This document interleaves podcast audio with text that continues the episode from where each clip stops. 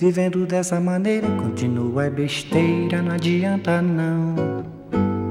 O que passou é poeira, deixa de asneira que eu não sou limão. Hoy de conversa em conversa você vai arranjando meio. La conversación. Hoy conduce José Miguel Ona India. Você está querendo é nos separar. Buenos días, ¿cómo están? Bueno, espero que muy bien y preparado, prepararse, preparándose para el fin de semana, para aprovechar todas las propuestas que hay de teatro y de cine en Montevideo y en todo el país. Realmente eh, estamos con una gran cartelera. Bueno, yo antes de comenzar eh, este programa quería eh, expresar mi agradecimiento y el agradecimiento de toda la comunidad eh, teatral iberoamericana a Guillermo Eras, que murió ayer, un gran maestro español, eh, que murió en Argentina porque estaba dictando un curso de, de, formación y de gestión. Y bueno, ahí lo sorprendió tempranamente eh, su partida y la lamentamos mucho. Ha sido un hombre que fundamental para la integración de las artes escénicas de, nuestros países. Fue el, fundador y el promotor y el primer secretario ejecutivo del programa Iberescena, un programa de, de cooperación artística que impulsó y posibilitó las relaciones entre latinoamericanos. Al comienzo fue, fueron solamente ocho países y cuando él terminó su gestión en el 2018 había más de 20 países integrándolos, no solamente de habla hispana, sino también Brasil y Portugal, que fue la última incorporación a este programa. Y le agradecemos, eh, ha estado muchas veces en Montevideo, ha dirigido, ha promovido a nuestros autores en, España y en el resto del continente. Así que le damos eh, la despedida desde aquí, le agradecemos por todas sus eh, por todas esas acciones y por su pensamiento siempre lúcido y siempre polémico. Hoy seguramente a Guillermo le, gustaría mucho estar acá en esta entrevista en este, con este grupo de, de, de, personas que hoy nos visitan. Vamos a anunciar un estreno y tengo aquí eh, el placer de estar con Fernanda Muslera. ¿Cómo estás, Fernanda? Hola, José Miguel, un Bueno, Fernanda, eh, yo la, conocí como periodista. Eh, hizo una carrera muy importante en, el periodismo y en la crítica, pero luego tomó el camino de la dramaturgia y de la dirección escénica y también de la investigación. A Fernanda le debemos un trabajo extraordinario sobre la memoria de la Comedia Nacional, que fue un libro de escrito con gran rigor sobre la comedia nacional en el siglo XX, eh, que tuvo una gran difusión y que bueno fue presentado, creo que en la Feria del Libro de Buenos Aires. La, sí, ¿no? Tuvimos sí, una sí. presentación Y lo presentamos acá en el INAE. conjunta, y en el INAE y, el, y después en la Feria del Libro, cuando Montevideo era, fue ciudad invitada de la, de sí, la feria. ¿no? Y ahora presentás tu tercera obra, ¿no? Es la cuarta, la cuarta obra y la segunda dirección. La segunda, ah, bueno, cuarta obra y segunda dirección.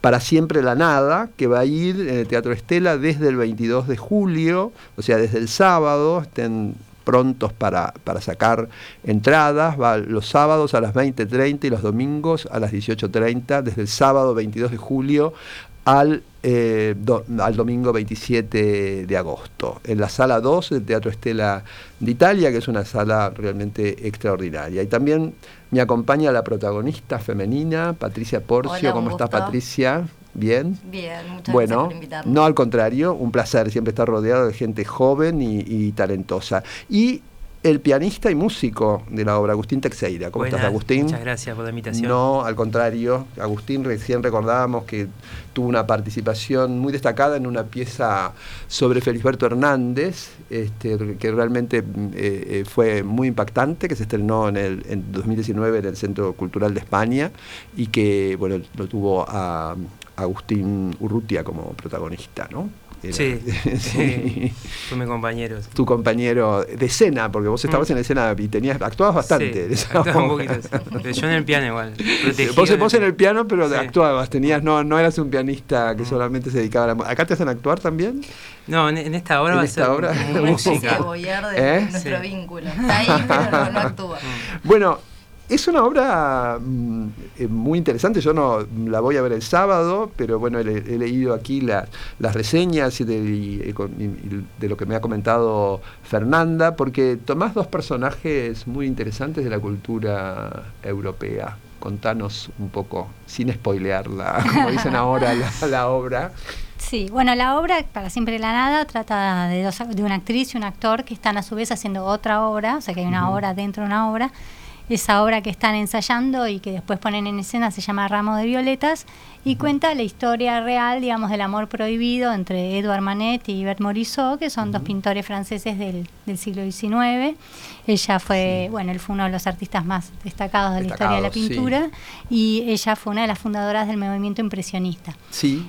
Y Ese, que raramente uno encuentra cuando ve los. Yo me acuerdo que siempre, ese, eh, cuando apareció un cuadro de Bert Morisot, decía, bueno, una mujer, ¿no? Así en el medio de, todo, de todos esos eh, varones célebres, aparecía ella, así como, como con, me- con mucha menos obra que los guapa- no, no sé si ahora lo, han, lo, lo deben estar rectificando, seguramente. Sí, ahora que en- yo creo que en los últimos tiempos se ha empezado a hablar más de ella. Hace no tantos años el Museo d'Orsay le dedicó una, digamos, una exposición. sí, y, sí, sí, sí. Y, y claro, pero sí, estaba rodeada de gente, digamos, muy bueno, sí, muy en el Museo de los Monet, Impresionistas de, de Renoir. Monet, Renoir. Claro, eh, Basil, sí, bueno, un sí, montón sí. de gente como muy, como,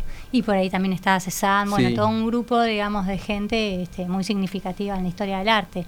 Y es un momento también muy interesante, creo, de la historia de, de Francia, ¿no? Porque es el momento del surgimiento del impresionismo, pero también el momento en el que París se transforma y, y está Claro. a pasos de la Tercera República y está, digamos, la época en la que París se convierte en la ciudad luz, porque están todas las reformas de Haussmann y toda la Sí, sí. iluminación y todo. Cambia, que, es lo que o los impresionistas captan. ¿no? Claro, exacto. Entonces fue un, un tiempo muy muy interesante y Manet, digamos, siendo como muy influyente para, para todo este grupo, ¿no?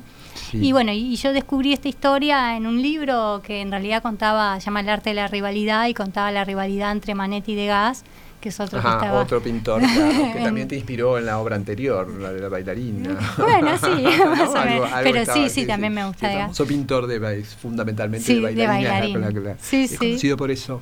Y entonces ahí en realidad contaba, se centraban ellos dos, pero contaba así tangencialmente como la historia con Bert Morisot y ahí me empecé, empecé a investigar, ahí salió como mi costado periodístico, digamos, y a investigar, investigar y no encontré casi cosas, digamos, en español, pero fui como una, a una maravillosa biblioteca que hay online y encontré las biografías, encontré cartas y bueno, y ahí se, fue un trabajo de años porque en realidad yo de esta historia me enteré en 2019 y de, y de ahí en más fui como pensando de a poco cómo, cómo hacerla. Y quería tejerla a la vez con, con el siglo XXI y con la historia de, de Paula y Renzo, que son estos actores que la hacen, y Paula, que la interpreta a Patricia, Patricia. a la vez es la directora y dramaturga de esta obra, Ajá. además de la actriz. O sea, Patricia, que tenés que hacer varios personajes en, Tengo que la- hacer en la- dos en la- personajes y Sí. Sebastián Cerantes, mi compañero, Tu hace compañero, dos personajes sí, sí. también, hace Ajá. de Manet y hace de Renzo. Ajá. Bueno, ¿cómo te sentís con este desafío? Eh, bueno, la verdad eh, estoy muy contenta. Es un desafío, sí, porque tenemos que estar entrando y saliendo los personajes todo el tiempo. Eso también hace que sea una apuesta dinámica.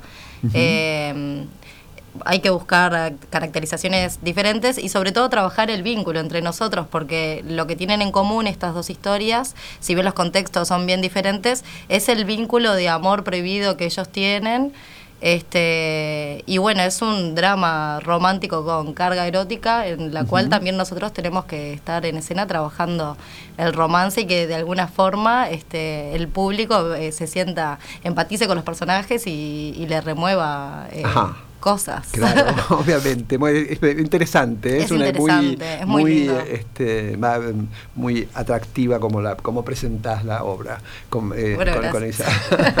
y Agustín, ¿cómo, ¿cómo es el desafío? Acá no te no te sube en escena, no, no te No, bueno, no. eh, va a haber este un piano sí en Un escena, piano. eh, se me va a ver y, y van a ver eh, varias piezas que, que seleccionamos con, con la directora, que puedo decir un poco lo- los, compositores que, Por que pueden supuesto, interesar. siempre, sí.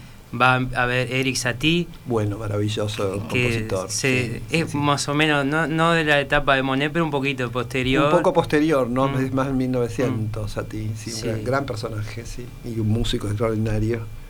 Y después eh, va a haber este, música de Chopin, hay, dos fragmentos de, de dos obras diferentes y también un, un bal de Tchaikovsky Ajá. que es una escena bastante intensa, que nos hace trabajar bastante. Muy bien. Sí. Y bueno, y después también hay, hay composiciones mías. Perfecto, bueno. Y, y también hay, hay la música original de la película Orgullo y Prejuicio, de, que es una referencia importante de la obra. Claro, Ujú. ajá. Qué, qué bu- qué bueno, qué bueno. Mm. Bueno, la selección musical es Mm. sumamente atractiva. Y la para- composición, las dos composiciones Las dos composiciones de Agustín, me imagino. Además, son bueno, el- diálogo entre la música del siglo XIX, XX y bueno y la música contemporánea siempre es, es muy interesante. A unir, ¿no? O sea, como que no son bloques separados, sino que este, en realidad es un mismo discurso. Y ¿no? la música creo que es muy importante. De hecho, yo la escribí eh, bajo el influjo de esta música. Yo me ponía Ajá. cada vez que, que era como para meterme en ese imaginario en el que necesitaba Sí, estar para sí, sí. transportarme al siglo XIX. Era utilizar a, a Satie, a Chopin. Sí, yo soy satimaníaco también. Sí, tengo, yo también, Chopin sí, maníaca. Sí, tengo, tengo ahí de una, de una pianista amiga este, que ganó un premio en Francia, Marcela Rogeris, con tocando Satie, o sea, es que era un, un- que le dieran un premio a una latinoamericana este, tocando música francesa era bastante. Y así que eso es uno de mis, ahí como siempre, siempre lo tengo y, y me acompaña. Este, y, y ha sido inspirador de muchas, de- en el cine se lo ha usado mucho a, Sí, a Satie, sí. sobre todo la gimnopedí. Sí, sí, sí, Bueno, a mí una, una película que también es referencia, que es El velo pintado, que es un libro que también leí, que, que es- de hecho me inspiró para mi primera obra, El amigo fantasma, usaban también Ah, este, acuerdo, y es este y de hecho ya usamos una, una canción de la banda sonora también de Alexander Desplat, este de, de esa película. Claro. Pero bueno, la música, eso también creo que es, que, que es muy interesante y, y creo que eh, lo que yo pretendo es que es como que uno entre como en ese imaginario, ¿no? Porque es una obra que es un homenaje también al, al género del drama romántico, ¿no? Y, y a estas referencias que decíamos, ¿no? De, de Orgullo y Prejuicio, bueno, Ma- Madame Bovary es, es un, Claro, una película es muy, la- es un libro muy este, influyente, digamos. ahí, segunda para mitad mí. del siglo XIX. ¿no? Sí. Se, pro- se produce esa explosión en la novelística, la pintura, en la música. sí. Y después del cine también hacemos referencia, hay como una, hay una pantalla también este, en, en- escenografía, digamos, donde ahí van apareciendo este, las distintas pinturas de, de estos artistas, pero también va apareciendo de repente fragmentos este, cinematográficos que forman parte como este, como del imaginario de Paula, ¿no? De, de este personaje. De y la es- directora, ¿no? Que la directora. la directora dramaturga que te Exacto, toca es como el mundo junto. inconsciente este, de Paula, que, Ajá. Que digamos que ella está atravesada por todas estas ficciones, por las novelas también que lee, así como todas, este, y todos estamos empapados del cine y de la literatura, este, y hay una construcción incluso del amor y del amor romántico que tiene que ver con eso, y un poco también la obra habla de eso, de cuáles son los límites entre la realidad y la ficción, este, del Mm. el amor también, y, y bueno, y la ficción y el arte, cómo se conjuga con el amor.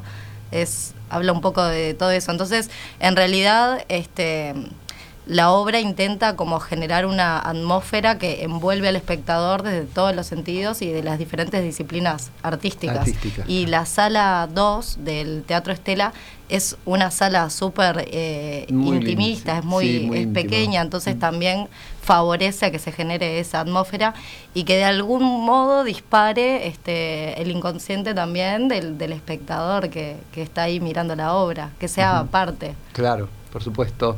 ¿Y cómo, te- te- mm, como músico, cómo son estas experiencias teatrales? ¿no? Porque es diferencia a tocar un concierto, ¿no? O sea, ¿cómo, cómo No, te- me siento bastante vos? bien en, en- Sí, sí. en el teatro. Este, la primera obra que hice fue con, con Lucía Trentini en Sí. 2018. ¿Música de Fiambería? eh, ejecución pública. No, ejecución pública. Ah, yo la vi. Sí, Ajá. que este eh, surgió a partir de, de un curso que había hecho en el INAE, que había venido ah, una, sí. una artista argentina, Carmen Valiero. Carmen Valiero, exactamente. Sí, sí, y ahí fue que quedé en contacto y me sí. empecé a introducir en el mundo de teatral, porque venía de, de- de estudiar composición en, en la universidad y me siento bastante cómodo, veo que, que, que me puedo como expresar con, con un lenguaje más eh, apto para el público y, y también como pianista desarrollarme eh, más, ¿no? Claro. Y sí, sí. En escena. Claro, Carmen Mm. Valiero es un caso Mm. bastante original, de, de- que además de ser una compositora y música muy experta, ha dedicado prácticamente la, la más convocada por los directores de teatro para Mm. hacer las, eh, la- las ambientaciones sonoras y la, la música y las composiciones, y una gran, gran eh, personalidad y, eh, y que, que conecta estas dos disciplinas que están mucho más conectadas de lo que, que- de lo que pensamos, ¿no? Bueno, ¿y cómo es en tu, contanos, eh, Fernanda, eh, contale al público, cuán- cuál es, eh, cómo fue tu, tu ingreso, ¿no? O sea, venís del periodismo, de la crítica, y cuándo decidiste pasar al teatro, o no, o no, o eso fue en el tiempo y siempre estuvo... No, o sea, mm, yo creo que, que se fue dando todo como naturalmente, ¿no? Eh, yo vine, mm, o sea, me- eso me eh, nací en Uruguay, pero me crié en Argentina, después viví en otros lados y cuando llegué acá eh, hace 12 años fue porque me había contratado el diario El Observador eh, y ahí empecé a trabajar en el área de cultura y empecé a escribir sobre teatro.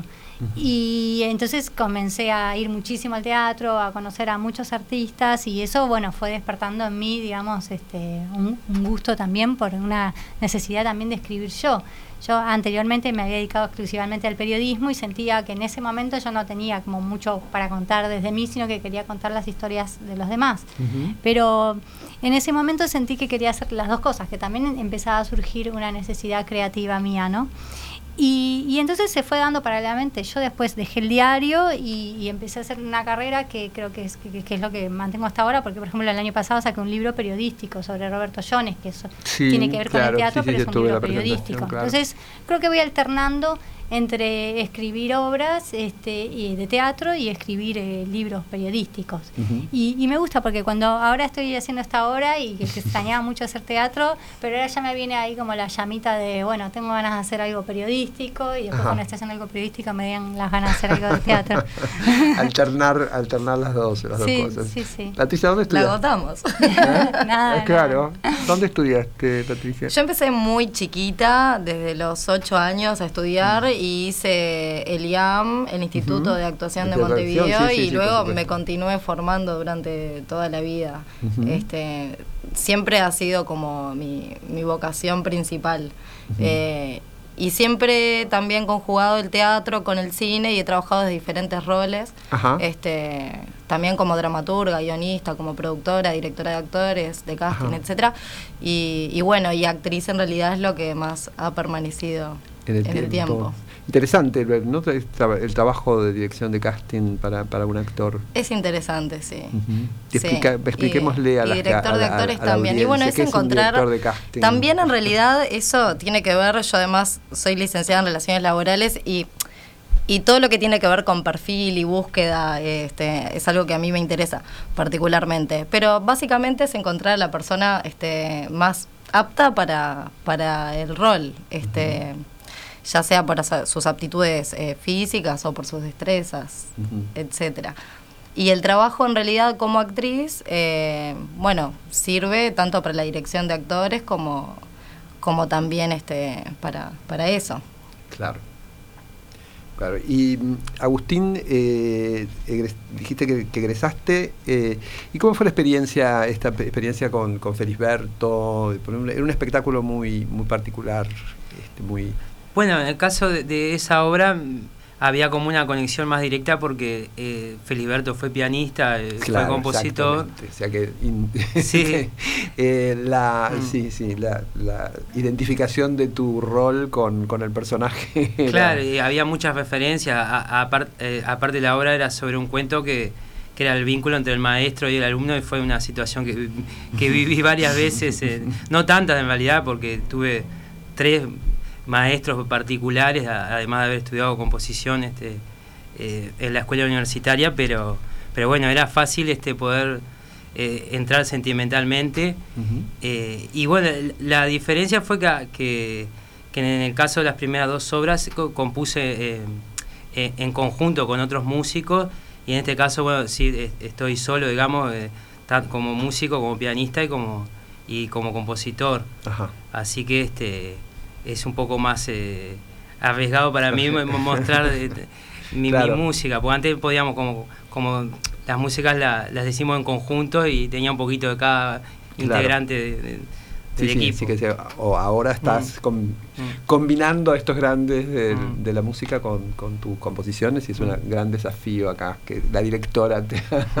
No, y además ¿Cómo- es hermoso. eh, sí, compuso sí. dos, pero hay uno que especialmente que cada vez que lo escucho se me pone la piel de gallina. sí, sí, lo vamos a Este, compartir con el público después. sí. Eh, Fernanda, ¿cómo ves la, la escena teatral? Vos que sos una observadora, este, eh, como crítica, como periodista y ahora como parte, directora y dramaturga, ¿cómo ves la escena uruguaya? Bueno, yo lo que veo, no estoy yendo tanto al teatro últimamente porque estoy muy concentrada con los ensayos, pero lo que veo es que hay como una ebullición así importante, ¿no? De obras. Bueno, eso siempre hubo acá, mucha producción Siempre hubo, teatral, sí, me sí, sí. parece, y como mucha mucha pasión y mucha entrega del colectivo teatral uruguayo, me parece, pese a que a veces las circunstancias no son las mejores o las más fáciles para hacer una obra. Es, es tremendo el, el esfuerzo creo que se pone Mucho esfuerzo, este, sí. y la profe- el profesionalismo también, ¿no? Y lo que veo es que, que- que, bueno, que la gente está llenando las salas, que está, que está yendo bien. Yo trabajo mucho también con el Teatro Estela y, y todas las obras que, que se han ido estrenando están yendo súper bien, por ejemplo. También la Comedia Nacional está convocando Sí, con- con- mucho. sí, sí, sí, se Eh, lo que veo es eso, es como que hay como, bueno, como Como, siempre... eh, he visto que tenés varios, eh, este, a- ayu- digamos, con varios apoyos como Embajada de Francia Sí. y bueno, este, como, como el, el armado, de- el armado de la producción es tal vez lo más este, complejo, ¿no? Claro, sí, sí, nosotros nos apoyó bueno, dos- Cofonte. dos eh, como Miriam Pellegrinetti y Denise Acosta muy eh, este, avesadas. Sí, sí, es, sí. Lo, es lo más, este, lo- lo- es muy complejo el, el- Sí, el armado. sí, sí, es complejo. en el- Para el teatro independiente es complejo, ¿no? O sea, nosotros tenemos el apoyo de eso, de Cofonte, de la Embajada de Francia y de, y de María Luisa Capucio.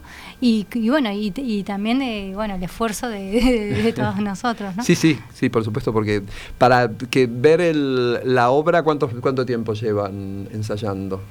Y tres Porque eso sí, meses, que más tres o menos, meses, tres claro. meses, pero bueno, todo el proceso anterior, ¿no? Esto Sí, son, sí, sí, que son sí, sí. años. desde- Sí, sí, sí, sí, este, para llegar a esa hora, cuan- no sé cuánto dura este espectáculo. Una hora y cuarto Una hora y cuarto. Para llegar a una hora y cuarto eh, de teatro hay que trabajar muchos meses para que eso salga, para que... para que- Exactamente, ¿no? muchas horas, eh, varios ensayos semanales. Sí, Sí. no, y creo que le hemos puesto, ellos dicen que soy exigente, Pero nos gusta eso. Pero les Sí, gusta. no, pero creo que, le, que mm, estoy. Es porque es una sala también chica y nosotros estamos jugando. Que en, en Luz Negra un poco jugamos esa cosa, el boyer, ¿no? De, de que está, del espectador que está ahí, pero está como muy partícipe, pero no porque sí, lo en hagamos la sala por- este, sí, pero hay, hay como una comunión entre, Claro. entre lo que sucede en el escenario y la platea muy fuerte. Entonces tiene que haber mucha verdad. Sí, sí. El espectador. ¿Cómo? Respirando el escenario. Sí, Respirando, sí, sí, porque está casi integrado, ¿no? Es como esas salas donde si no hay no hay cuarta pared ahí. ¿no? No, y estás como, entonces la, la actuación tiene que ser este, muy potente Sí, y muy muy. creíble y muy de, de- de eso, de, de que- de generar empatía, ¿no? Que- Y, y esto es un, un drama romántico, esto con, con estos tintes de erotismo, entonces son eh, son dos cosas que creo que, que tienen que llegar fuerte. O sea, no, no quiero hacer una obra para que la gente después salga, se vaya a tomar algo y es como si me pasó un tren, ¿no? Me gustaría este, que generar eh, ciertas eh, sensaciones y yo cuando voy al teatro es lo que, lo que busco, ¿no? Este, Sí. Poder salir impactada, emocionada, este, reflexionando, pero que me deje eso, que no me deje respuestas quizás, que me deje preguntas y cosas para, para, para escarbar en mí misma, ¿no? Y eso es lo que yo espero que suceda con esta obra y, creo que es una apuesta a eso por el intimismo, por la conexión, porque al fin y al cabo esta es una historia que habla más allá de, lo, de que hable de Manet y de Ver Morisot y de los actores y del mundo del teatro, creo que es una obra que habla sobre la conexión, ¿no? sobre esa conexión que a veces sentimos con una persona y es medio inexplicable y no sabemos por qué, sí. sobre el amor, sobre las posibilidades y sobre las oportunidades perdidas, sobre las cosas que no fueron y, y uno a veces se queda mucho tiempo rumiando en por qué no fueron, sobre los trenes que, se pa- que pasaron, ¿no? sobre todas esas cosas que todos hemos vi- vivido en algún punto de nuestra Sí, vida y que, se nos han impactado. ¿no? Exacto, exacto. Bueno, y además eh, también yo destaco porque, mm, eh, digamos, la, la- presencia, o sea, Fernanda, vos te sumás a una cantidad, eh, o sea, eh, integrás junto con, con muchas colegas, este, de un grupo importante de, de mujeres que tienen un rol protagónico dentro de las artes escénicas, ¿no? O sea, es un- una, una gran, aquí por ejemplo en el cine hemos hecho una cantidad de notas últimamente a, mujeres cineastas, productoras, y en el teatro también pasa lo mismo, y yo voy a destacar que no solamente la directora, sino ya las nombré, pero las productoras de esta pieza también son mujeres, o sea, hay, hay una presencia eh, de la mujer muy importante que, que en el teatro uruguayo siempre hubo, más que en, que en, otras, eh, que en otros movimientos teatrales, sobre todo en los orígenes, pero que bueno, hoy en el siglo XXI está muy afianzado. Sí, Entonces, sí, eh, mm, sí, también eh, está la vestuarista Catalina Peraza, Sí, también sí, la sí, asistente de dirección Florencia González Dávila. No, yo creo que es, es un- sí, es una obra que tiene eh, inevitablemente creo que como una mm, visión eh, femenina en el sentido de, de Sí, sí. cómo las mujeres, este, creo que reflexiona mucho sobre cómo, eh, cómo nos ha afectado de una u otra manera la idea del amor romántica, eh, romántico a las mujeres, ¿no?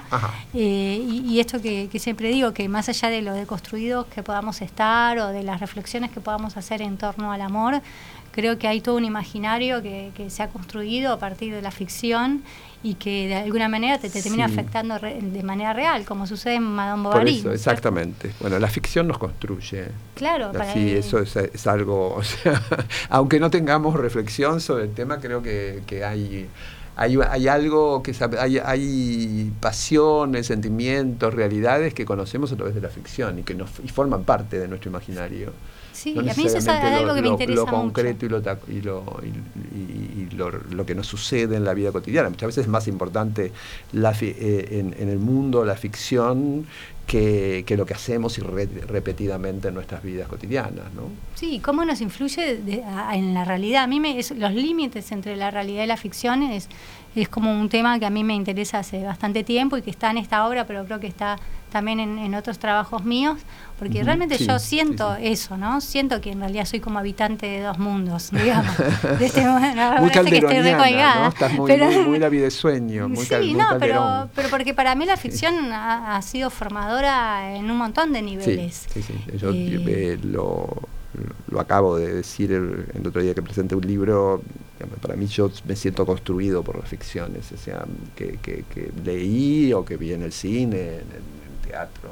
Bueno, ¿no? en, y que lo en- siguen construyendo. en la obra, el- tu parlamento este, dice eso, ¿no? Estoy construida por todas las ficciones. Exactamente. Y cuando yo leí el texto que Fernanda me lo mandó, enseguida, este, eh, bueno, eh, sentí exactamente lo mismo. Este, como conecté con el texto y con Fernanda desde ahí rápidamente entramos en un diálogo este, muy orgánico sobre el tema. Este, Claro. Porque, porque bueno, porque me pegó también desde ese lado. Sí, sí. Este, las mismas heroínas de, de la, de la ficción, este que, que aparecen en el texto fueron las que a mí también me formaron. Claro, Entonces, eh, Y que están, están en la vida como está la música Sí, también, sí. ¿no? O sea, Mm. como una parte de, de nuestro universo sonoro que nos construye.